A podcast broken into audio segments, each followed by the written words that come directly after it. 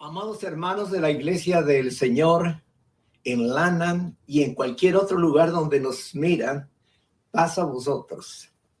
Es un gusto y un agradecimiento a nuestro Padre por cuanto nos permite una vez más presentar la meditación en la palabra del Señor. Esta ocasión vamos a analizar la novena bienaventuranza la novena bienaventuranza dice a la letra, Mateo capítulo 5, verso 11 y 12. Bienaventurados seréis cuando os insulten y persigan. Y estas dos palabras son las claves. Os insulten y os persigan. Y digan todo género de mal contra vosotros falsamente por mi causa.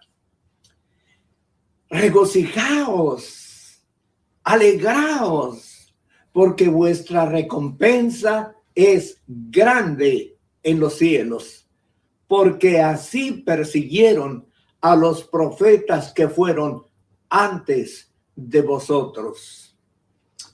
Esta es la novena bienaventuranza de parte de nuestro Señor Jesucristo. Vamos a tratar de analizarla en este primer estudio y terminaremos posiblemente en el siguiente. Esta bienaventuranza, aparte de serlo, es a la vez una profecía. Jesucristo dijo en, Juan capítulo 15, verso 17 al 25. Dice a la letra, Vamos a leer desde el versículo Juan capítulo 15, verso 17. Jesús confirmó la persecución que mencionó en el Sermón de la Montaña y dio a los discípulos en la última cena, les dijo exactamente lo que les iba a suceder. Fijémonos en el verso 17 esto mando, que os améis los unos a los otros.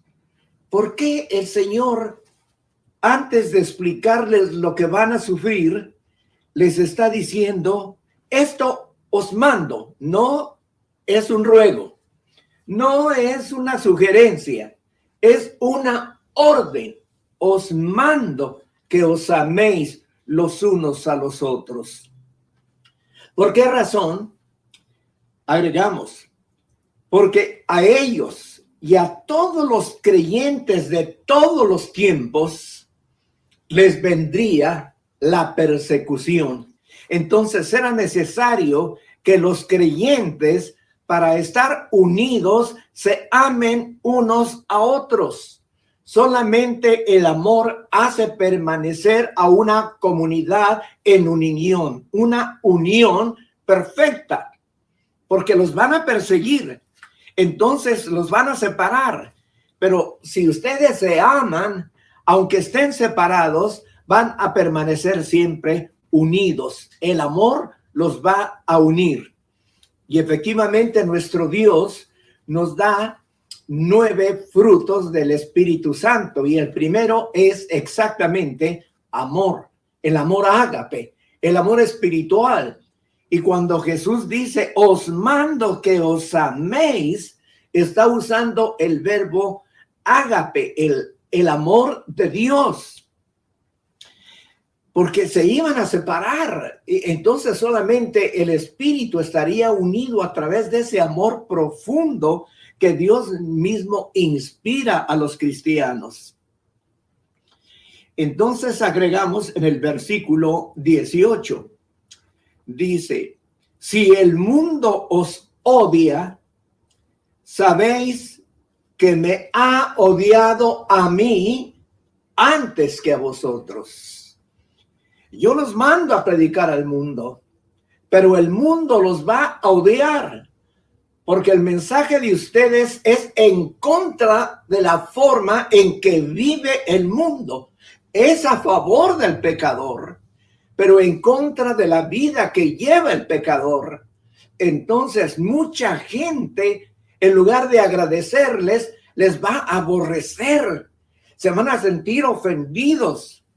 Pero les estoy aclarando, si el mundo os odia, les advierto, sabéis que a mí me ha odiado primeramente.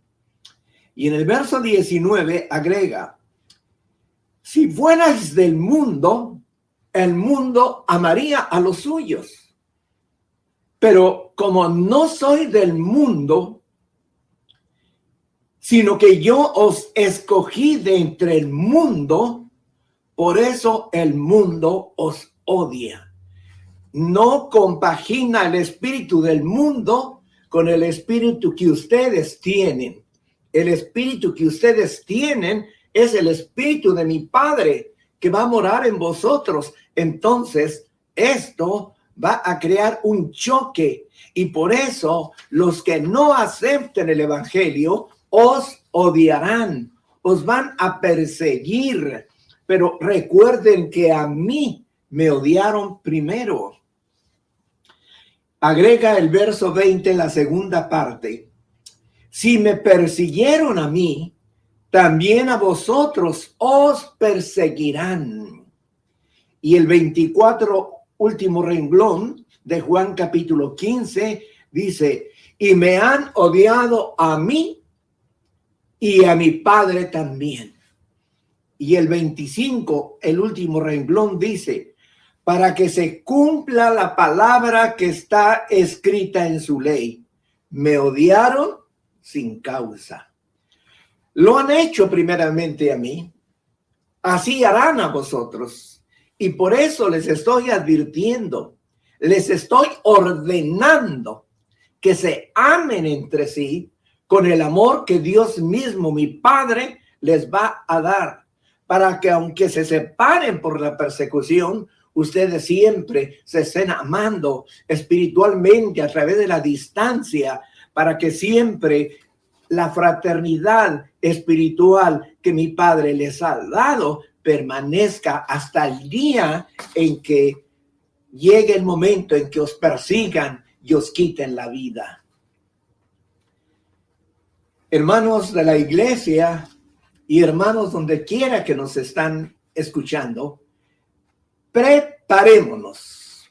¿Por qué preparémonos? porque esta bienaventuranza ha alcanzado a los creyentes a través de los siglos, a través de los siglos. Ha habido una permanente persecución, un asedio en contra de mis discípulos. Y nosotros somos discípulos de Jesucristo y también nos van a perseguir. Y quiero que vayan analizando lo que vamos a ir explicando. Estamos en el prólogo del desprecio. Estamos en el prólogo del odio. Y por eso Jesús, a mí me, a mí me han odiado primero. A vosotros también os odiarán. Es increíble, pero así será. Así ha sido y así será. Y después de el odio viene la persecución. Entonces, hermanos, debemos estar preparados espiritualmente. Jesús es la roca donde nuestra fe está cimentada. Y cuando llegue el momento difícil del el desprecio, del odio y de la persecución, la fortaleza del Espíritu de Dios estará con nosotros como ha estado a través de los siglos, como vamos a verlo más adelante en este tema. Para este tiempo en el que estamos viviendo, podíamos preguntar, ¿será posible? Pero si ahora la, la, cultura está más, más elevada, hay más entendimiento que, que somos seres humanos, etcétera, etcétera. Pues escuche, escuche. La pregunta es, ¿por qué del desprecio. Un nuevo estudio en los últimos 12 años, del 2007 al 2019,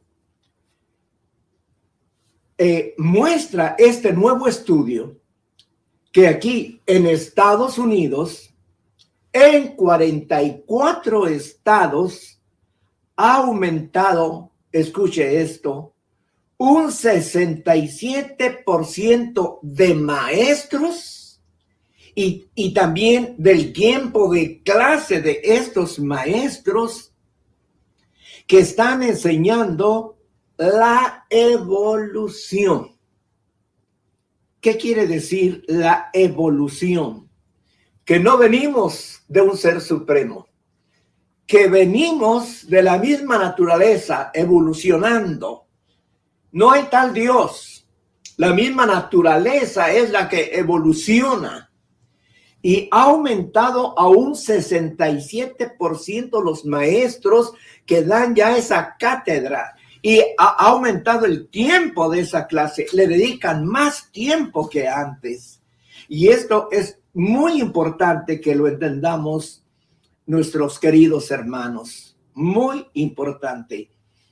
La clase de, de, biología se presta precisamente para esa clase de explicación. Y ya esas clases se dan en la secundaria, pero en las secundarias públicas, porque eh, en las... Uh, pues en las universidades privadas, etcétera, en lo privado es un poquito menos, pero en lo que es secundarias públicas, universidades públicas, esto es definitivamente está avanzando de una manera tremenda, tremenda. Y escuche, solamente un 7% de maestros enseña el diseño de un creador. Imagínense, de un 7 a un 67%, hay un 60% de diferencia. Y, es, muy fuerte, es muy fuerte, la, muy grande la diferencia. Entonces, hermanos, ¿qué, qué tiene que ver esto con, con la persecución? Pues vamos a ir lentamente, vamos a ver. Sabemos que, como acabamos de explicar, muchos maestros ya desde la secundaria, bachillerato, en la universidad, marginan a Dios. La palabra Dios en la boca de ellos no existe. Lo hacen a un lado en sus clases. Todo ahora es evolución.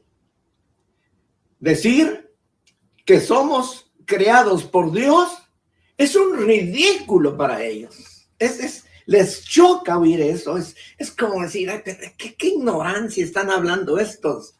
Así. Por eso decíamos de las tres cosas que, que se avecinan cada vez más fuerte. Primero, el desprecio el desprecio de ignorantes. Ah, es que son religiosos. El religioso es un ignorante. Lee la historia. Las religiones son absurdos. Eh, eso no, eso es gente que nunca estudia, gente que nace por ahí en el campo y que nunca estudia. Pues naturalmente toman esa tradición, ese fanatismo, que, ellos mismos no saben ni lo que están haciendo, es que cargando estatuas y que eh, la Santa Muerte, ¿qué, ¿qué es eso? Eso es un ridículo. Y, y obviamente, eh, obviamente, en realidad, la llamada Santa Muerte, ese es un ridículo más terrible. Nosotros mismos sabemos que eso es basura. Eso no es para nosotros. Eso no está en la escritura. La escritura, la Sagrada Escritura enseña la existencia de un Dios creador todopoderoso que ha creado conciencia en el ser humano para distinguir entre lo bueno y lo malo. Eso la simple naturaleza no podría hacerlo. Pero en fin. Así que a nuestros hijos, los pequeños que están en primaria, que van a ir avanzando, secundaria, les espera una tempestad de crítica, una tempestad de desprecio si ellos no están bien instruidos en su hogar. Mi querido hermano, hermana, sus hijos puede ser que dejen la fe en Jehová Dios. Si no los ha preparado usted. Por eso debemos tener mucho cuidado. Porque Jesús dijo, os mando, antes de explicar que se les iba a odiar, les dijo, os mando así con energía, que os améis unos a otros, porque en el mundo los van a odiar. Ámense, únanse. Pero usted puede ver, mis queridos hermanos, que en, en las mismas iglesias cristianas hay antagonismos, peleas, eh, críticas, discusiones, divisiones, haciéndonos pedazos antes que venga la persecución. Van a, a, sufrir la persecución los que realmente están afianzados sobre la roca inconmovible que es Cristo Jesús. Así que es muy importante, mi querido hermano, mi querida hermana, que usted piense, piense mucho en sus hijos. Eh, así de que para quedar bien sus hijos con sus maestros, no tienen que mencionar la palabra Dios. Y va a llegar el momento que no, no me estén mencionando esa palabra, así ya de una vez descaradamente, eso choca. Eso, eso ya no va para ti, siglo XXI. Imposible. Todos los niños, los adolescentes que están en la escuela están absorbiendo el ateísmo sin, sin darse cuenta, lo están absorbiendo. Sin querer dejarán de mencionar la palabra Dios. Cuando lleguen a su juventud, despreciarán la amistad que mencione a Dios. Ay, ese tan ridículo.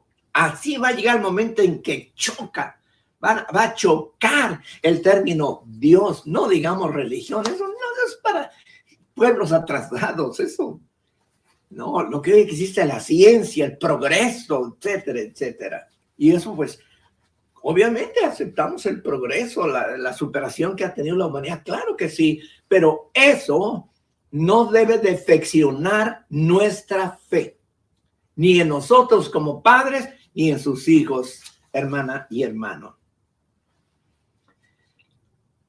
Es necesario que usted le explique a sus hijos con más precisión. Por ejemplo, es tiempo que usted enseñe qué es el ateísmo. La palabra de Dios nos, nos lo advierte. El Salmo 14, verso 1 y 2, nos dice así. El necio ha dicho en su corazón, no hay Dios. Primer punto el que niegue a Dios es un necio. ¿Y que es un necio? Es un ignorante. Ellos nos van a tratar y nos están tratando ya de ignorantes y según la palabra de Dios, ellos son los ignorantes porque están negando al poder supremo de cual dependen.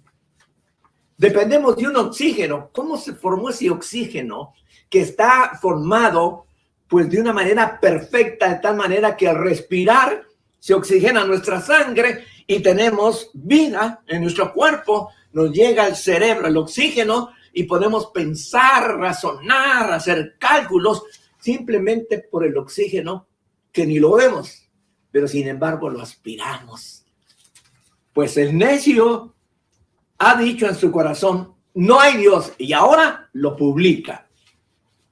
Ahí es donde entra la bienaventuranza. Bienaventurados seréis cuando os insulten, cuando os digan ignorantes, necios, torpes. Bueno, aquí dice el Salmo 14, sigue diciendo, verso 1 y 2, el necio ha dicho en su corazón, no hay Dios. Se ha corrompido. Dice, se ha corrompido han cometido hechos abominables. No hay quien haga el bien entre aquellos que dicen no hay Dios. Se acabó que mandamientos, que, que normas, que reglas, que, que relacionadas con una cosa que ni existe, que, es que Dios y que si la vida hay que disfrutarla. Nosotros fuimos creados para, para disfrutar la naturaleza, nuestro cuerpo, que no, no, no nos vengan con que adulterio, que fornicación, que nos vengan con eso. Y, cada vez se va a ir defeccionando más. más la moralidad en la humanidad. ¿A causa de qué? Del necio que dice no hay Dios. Sigue diciendo el Salmo 14. El Señor ha mirado desde los cielos sobre los hijos de los hombres. Escuche, para ver si hay alguno que entienda, alguno que busque a Dios, alguno que busque a Dios. Pero va a entender aquí con sinceridad, con amor, eh, eh, porque Tito 1.16 dice, profésanse conocer a Dios, pero con los hechos lo niegan. El, Salmo 14 dice, el verso 2, alguno que entienda, alguno que busque, que busque a Dios. Se eh, va a ser necesario el buscar a Dios con su misma mente. Usted puede razonar cómo es posible que yo existo, cómo es posible que hay una humanidad, cómo hay un planeta Tierra poblado, cómo hay un universo, cómo es que tengo conciencia, etcétera. Usted mismo no digamos al meterse usted a la Biblia, la Biblia le revela. Por eso la Biblia, Génesis 1.1 dice, en el principio crió Dios los cielos y la tierra. Inmediatamente le presenta al Creador, Génesis 1.1. Inmediatamente lo lleva al Creador. ¿Qué, qué, es, ¿Qué es Dios y quién es Dios?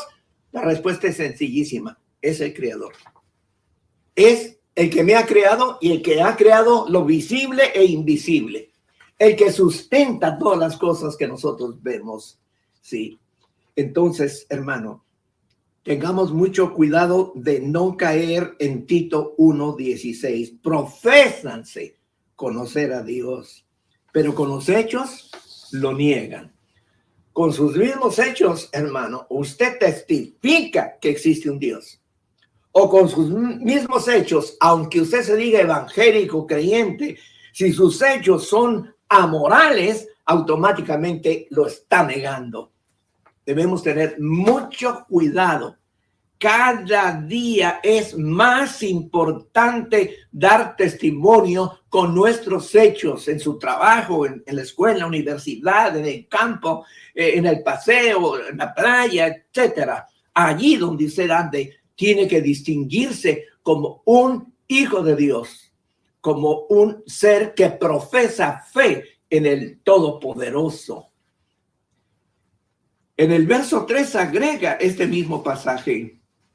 Todos se han desviado. Fíjese bien, todos se han desviado. Y vamos a ver enseguida datos como, como eh, eh, el ateísmo ya arrastra millones antes era muy difícil escuchar que un ateo en, mi juventud jamás, tal vez allá esporádicamente escuché el término ateo, el, incrédulo. Pues crecimos en una religión equivocada, eh, pero a pesar de eso, eh, no había, no existía el, dominio del ateísmo, de lo que niega a Dios. Pero este verso 3 nos advierte, todos se han desviado, a una se han corrompido.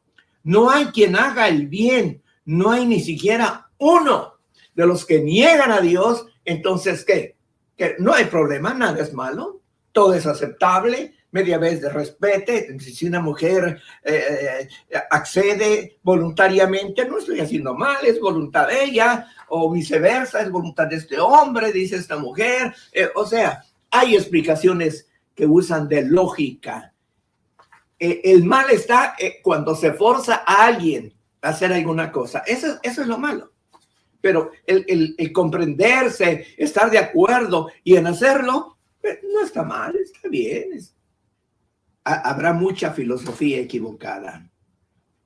Hermana, hermano, recuerda, tus hijos estudian o trabajan o estudian y trabajan y con ellos cada día a ellos se les está bombardeando con los malos consejos, con las comparaciones, con, eso de, ah, mm, ese desprecio. Ah, ah de los religiosos, de, esas iglesias que viven peleando.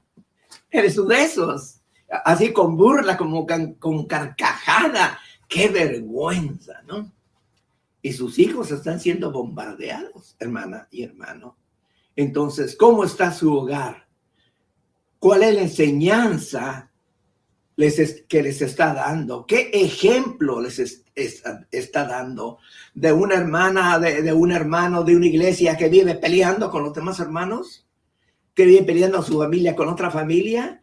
¿Que vive criticando? ¿Que tratando de meterle el zancadilla a, otro hermano? Eh, eso es lo que usted está haciendo. Y su hijo viendo todo eso, así se lo llevan en dos por tres. La carta a los romanos describe cómo es la generación atea. Romanos 1, 29 al 31, pero vamos a resumir, dice, estando llenos de toda injusticia, maldad, avaricia, malicia, colmados de envidia, homicidios, pleitos, engaños, malignidad, chisme, calumniadores. Y, luego subraya Romanos 1, aborrecedores de Dios. Aborrecen no solo en sí la palabra Dios, sino todo que conlleve a, lo que es Dios. Lo detestan. Religión, que religión ni que nada. Eh, eh un poquito. Los religiosos se han peleado unos con otros, se han hecho injusticia, han, torturado. Estudie, lea. La religión no ha dejado nada. Y pues si la persona no está preparada, pues definitivamente por eso dice Romanos 1, aborrecedores de Dios. No solo no creen, sino que aborrecen todo lo relacionado con Dios. Que la Biblia, que usted cree en, su Biblia, ¿quién escribió? Hombres, hombres imperfectos, hombres que han inventado. También existe el Corán, existen otros libros eh, en religiones orientales. Cualquiera escribe. Eso no, no, no esté poniendo confianza en su librito que le llaman la Biblia. Y si su hijo no está preparado, si su hija no está preparada, si usted mismo no está preparado, es posible que lo arrastre, porque cada día se va a sentir más esta fuerza, cada día, cada día. Así que dice, aborrecedores de Dios, soberbios, jactanciosos, inventores de lo malo, y subraya, sin amor natural y despiadados, despiadados, sin amor natural. Se acabó el amor natural en el humano. Qué triste. Pero eso es lo que describe Romanos 1, 29 al 31. Por eso debemos preguntarnos cómo estamos contrarrestando lo que, lo que tu hija y tu hijo están escuchando, lo que ven en el mundo, lo que ven en la televisión, lo que ven en su teléfono inteligente, eh, lo que ven en la radio, en fin, lo que ven en la sociedad. ¿Cómo lo está eh, contrarrestando tu hija y tu hijo en su propia vida?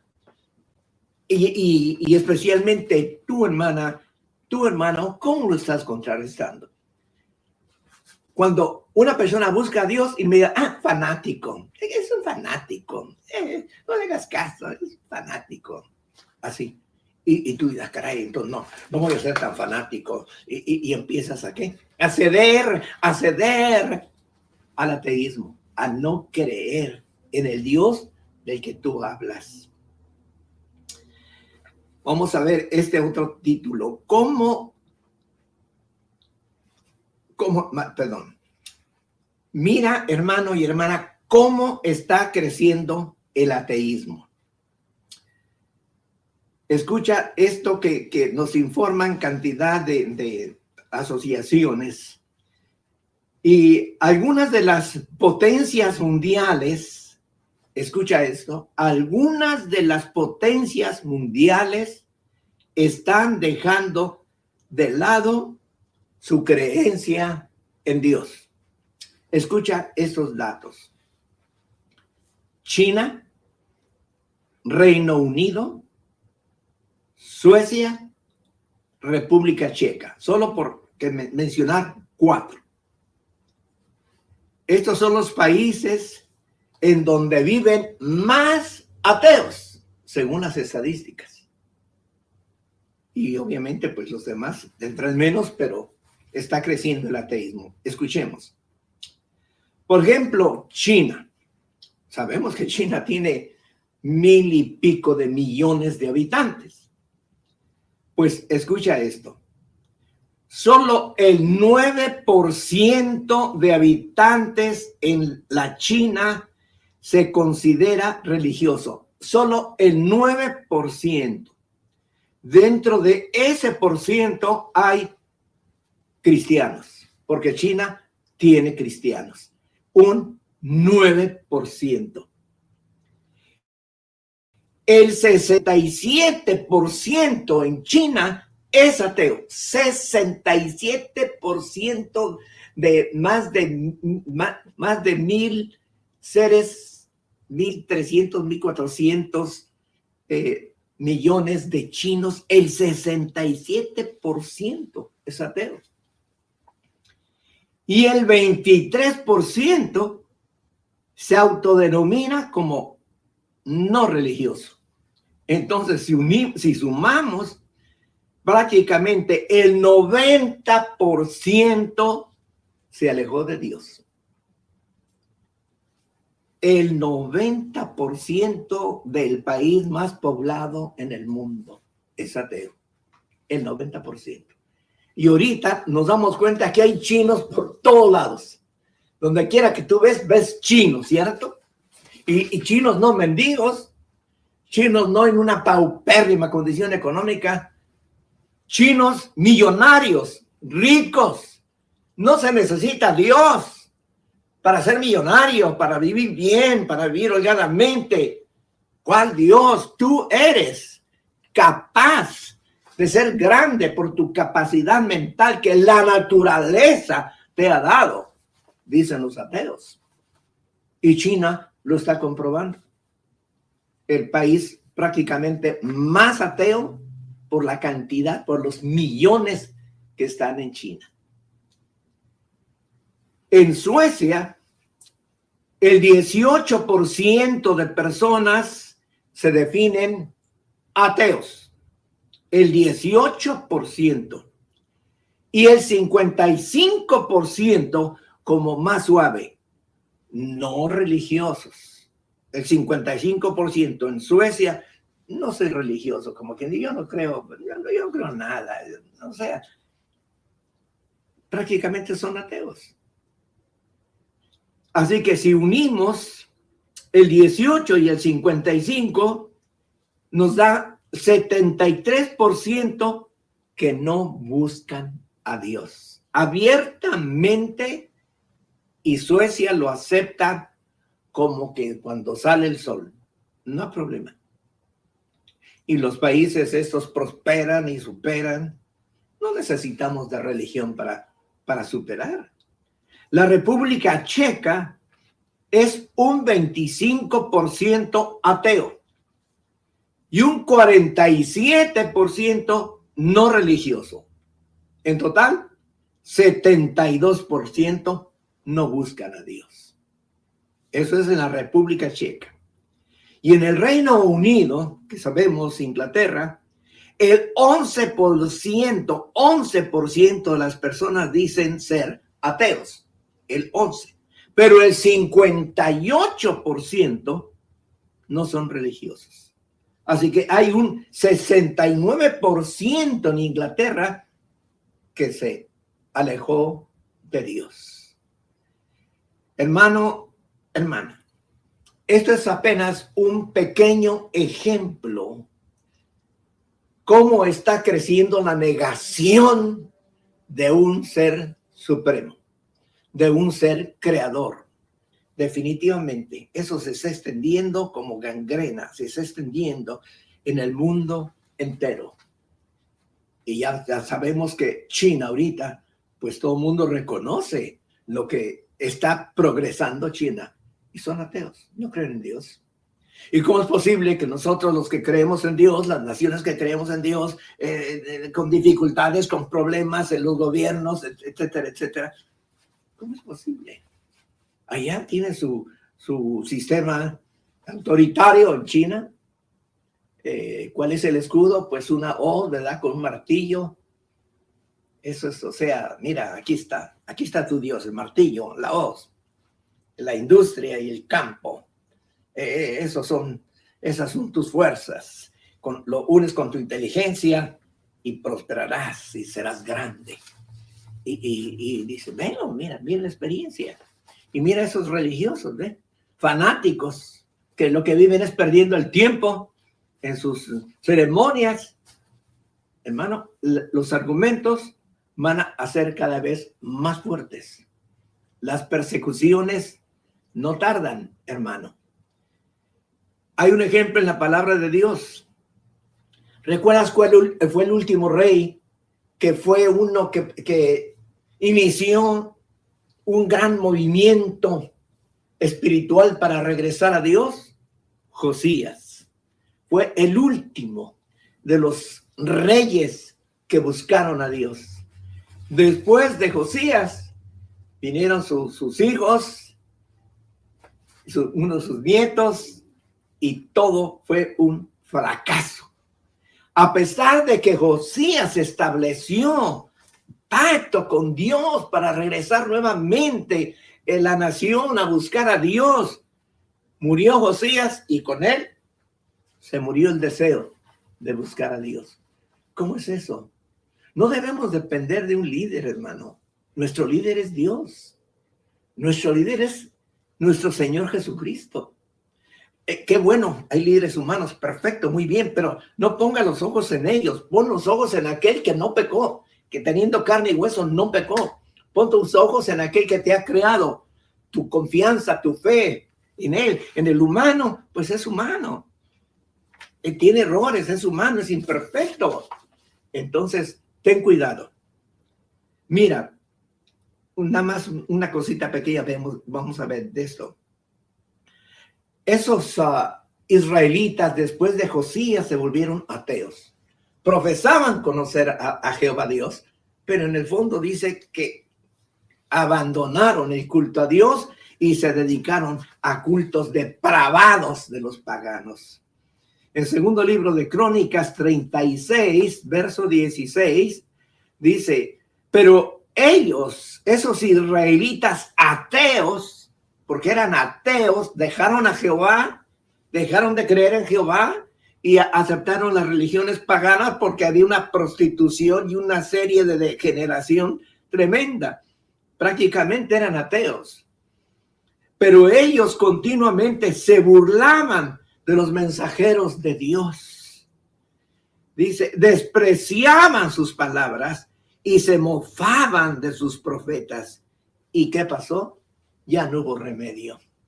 Llegó Nabucodonosor y dijo, vámonos. Se los llevó de esclavos a Judá. Israel, las diez tribus, porque recuerden que hubo división después de que Salomón murió, entonces su hijo quedó con dos tribus y eh, el otro quedó con diez tribus. Se dividió Israel, capital en Samaria, y Judá, capital en Jerusalén. Entonces, ¿qué pasó? En el, el, nor, el reino del norte fue llevado cautivo por Asiria. Completamente. Desde entonces, los israelitas están esparcidos en el mundo hasta ahora, 1948, que han empezado a regresar. Judá fue llevado cautivo 70 años a Babilonia y regresaron, ya nunca se pudieron levantar. Vino Jesucristo y los encontró como los encontró, murió, dio su sangre por ellos y por todos nosotros y los israelitas, solo 144 mil según eh, Apocalipsis 7 y Apocalipsis 14. Eh, creyeron de corazón en Jesucristo. Los demás fueron olvidando al, al Mesías que ya había venido. Entonces, por eso los israelitas han sufrido tanto porque no han sido fieles a Jehová su Dios. ese sufrimiento de, de los profetas nunca será en vano. Si tú estás sufriendo por tu fe, nunca será en vano. Mira lo que dice Apocalipsis 11, verso 18.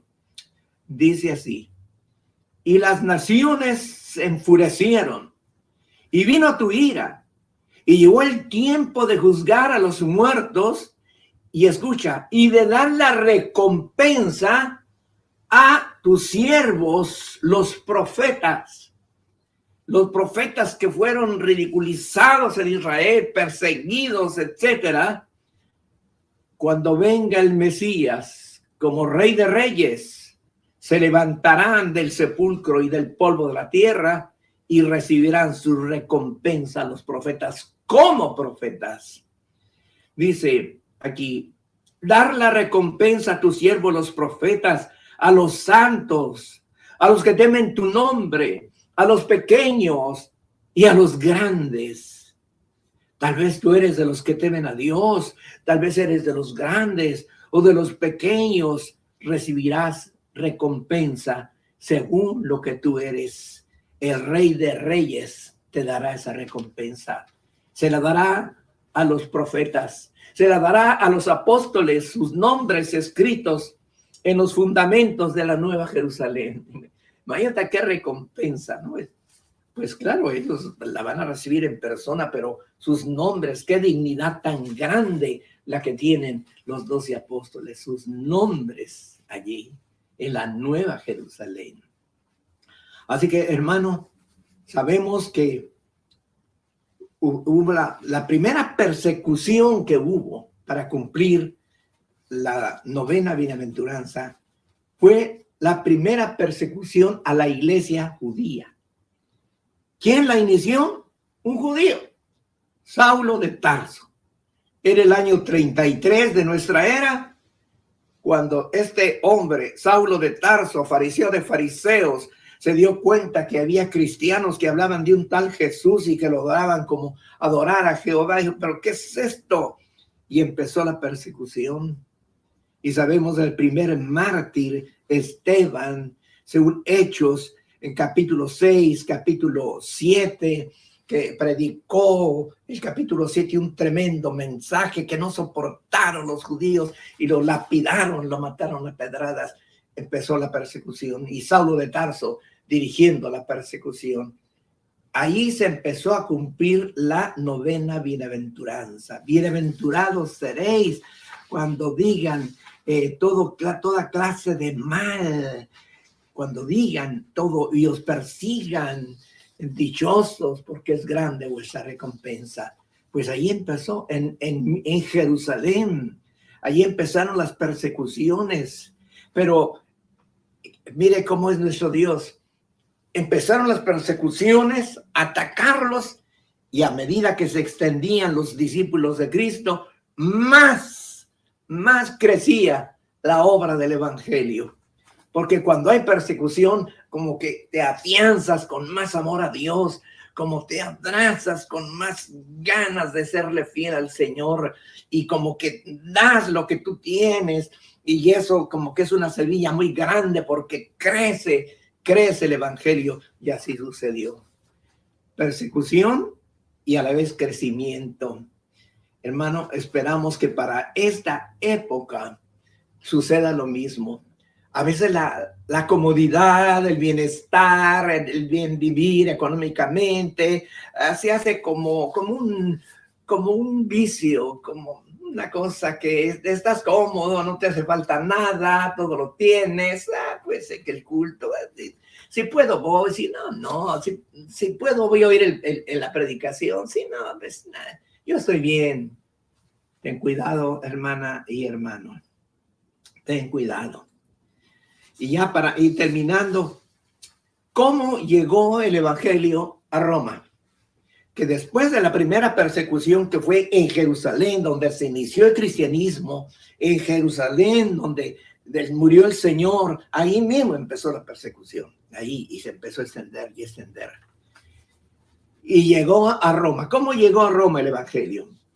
Cuando descendió el Espíritu Santo el día de Pentecostés en, la ciudad de Jerusalén, había viajeros de Roma, tanto judíos como prosélitos.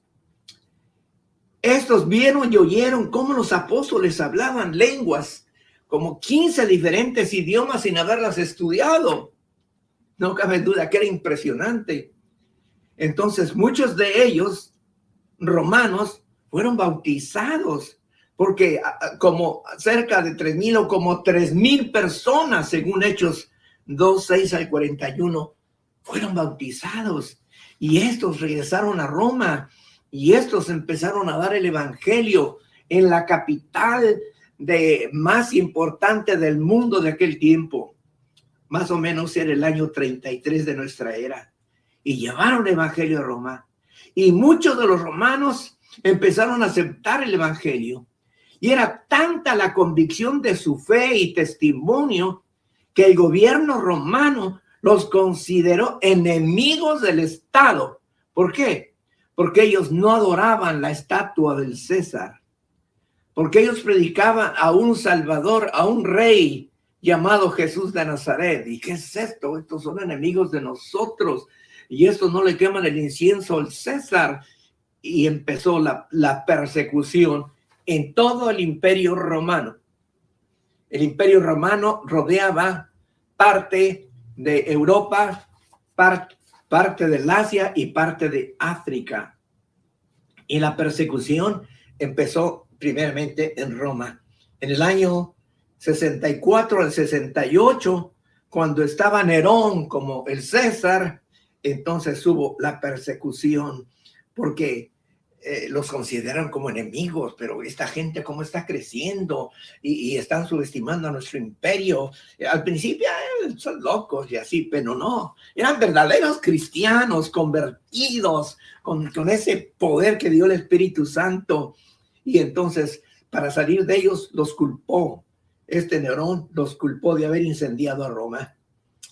Habían pasado 31 años del descenso del Espíritu Santo y ya había muchos cristianos en el imperio romano que abarcaban parcialmente esos, los tres continentes, pues en pequeñas partes, porciones, pero en tres continentes, así, una, un, un medio círculo. Estaba, acá estaba Roma, acá el Asia Menor y acá estaba África. Y había cristianos y empezó la persecución, la persecución en contra de ellos. Por eso el libro de Apocalipsis nos habla. La iglesia de Éfeso estaba en el Asia Menor, que era dominio romano, y, sufrió persecución. Jesús da testimonio de ello cuando dice en Apocalipsis 2.3, tienes perseverancia, has sufrido por mi nombre y no has desmayado. Allí estaba ya la persecución, la persecución, la novena bienaventuranza, Bienaventurados seréis cuando digan mal de vosotros y os persigan. Y qué precioso eh, escuchar eh, el testimonio de Cristo ponderando a esta iglesia de Éfeso. Pero todavía vino otra iglesia que estaba a más o menos a 72 kilómetros al norte, la, la iglesia de Esmirna, muy cerca de Éfeso. Como dice Apocalipsis 2, 9 al 10, miren lo que le dice Cristo a esta iglesia en el Asia Menor. Yo conozco tu tribulación. Tribulación. Una tribulación es, es una persecución, es estar atribulados, es estar, me persiguen, me quieren matar, y etcétera. Tu tribulación y tu pobreza. Verso 10. No temas lo que estás por sufrir. He aquí el diablo echará a algunos de vosotros en la cárcel para que seáis probados tendréis tribulación, fíjese bien, tribulación por diez días, diez años. Sé fiel hasta la muerte. Sé fiel hasta dónde? Hasta la muerte. No hasta donde puedas, sino hasta, la, hasta que te maten, hasta el final. E, eso es lo que exige Jesús. Analicemos nuestro cristianismo de este tiempo. Donde me hagan mala cara, me voy. Cambia de iglesia, le hacen mala cara, me voy y andan vagando de un lado sin tener la roca que es Cristo Jesús como fundamento. Reflexiona, hermana y hermano. No estás jugando, no estés Ya ubícate como debe ser. Mira la recompensa. Sé fiel hasta la muerte y yo te daré la corona de la vida. Esta es la recompensa grande. Y agrega el verso 11, el que tiene oído, oiga los, lo que el Espíritu dice a las iglesias. El vencedor no sufrirá daño de la muerte segunda. Te van a matar aquí en la tierra, pero de la segunda muerte, que es el juicio final, donde nunca más aparecerán esos seres, porque la muerte segunda, dice, tú no vas a sufrir esa muerte. En Pérgamo, también que estaba más al norte, setenta y pico de kilómetros al norte de Esmirna, Jesús mismo dio testimonio y le dice en Apocalipsis 2.13, yo sé dónde moras, donde está el trono de Satanás, no porque Satanás estuviera literalmente en una silla como un trono, no, eh, era porque era la adoración al emperador. La ciudad estaba en una colina, una colina eh, cónica de unos 300 metros de altura. Era centro de un culto pagano al emperador romano. Por eso dice, donde está la silla de Satanás, se hacía adorar. La lealtad se mostraba al quemarle incienso al pie de una estatua del César negarse a participar en el culto imperial se consideraba traición y por ende la muerte. Por eso dice más adelante de, a esta iglesia de Pérgamo, le dice, dice, dice así, Jesús mismo da testimonio en la segunda parte del verso 13. Has guardado fielmente mi nombre, no has negado mi fe, aún en los días de Antipas mi testigo y mi siervo fiel, que fue muerto entre vosotros donde mora Satanás. Para que, para que Jesús diera testimonio de Antipas, ¿cómo sería ese discípulo de Jesús? De esa clase debemos ser discípulos, hermano. No discípulos del siglo XXI, ficticios, superfluos, peleando con discordias y envidias y no, no, no, no, hermano. Por favor, reflexionemos. Hacemos un, un llamado, un llamado a los que están escuchando este, este mensaje. Analiza tu fe cómo está. Analiza. Pon tu mirada en Jesús. Pon tu fe en Jesús. El Padre se agrada que tú le creas a Jesús porque el Padre lo envió a la tierra para reconciliarnos con Él. Hermano, es tiempo que nos confirmemos en la fe cristiana, para que cuando venga lo que tiene que venir, estemos firmes, estemos en la roca, dispuestos a dar nuestra vida, dispuestos a ser sacrificados. Por hoy, hasta aquí vamos a dejar nuestra consideración. Si el Eterno nos permite, en la próxima, el próximo turno que me toque, continuaremos con este mismo tema la novena eh, bienaventuranza. Que el Señor bendiga su palabra en sus corazones y vamos a dar gracias al Señor.